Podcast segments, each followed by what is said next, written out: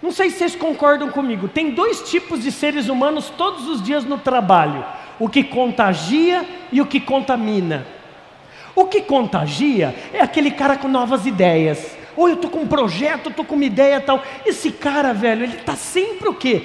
Parece que ele tem energia de sobra. E tem um outro que tudo que você fala, ele fala assim: aqui em Petrolina não dá certo.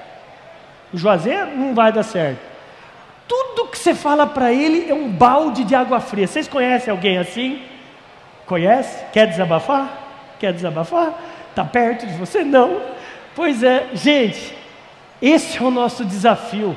Que a gente mais contagie do que contamina. André, mas como é que eu faço então para a pessoa ser uma pessoa que contagia? Meu Deus do céu, faça essa pessoa pensar. Sabe o que você pode fazer? Pega os principais problemas da sua vida, coloca na mesa e fala: vamos discutir três ou quatro situações para resolver esse problema.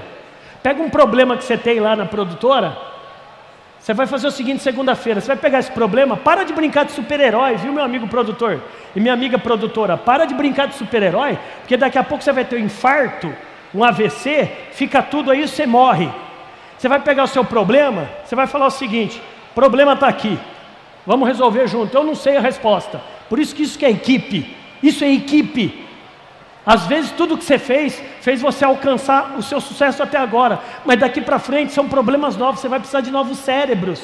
Seja humilde também para pegar ideias do seu liderado. Ele quer participar, mas você está dando chance?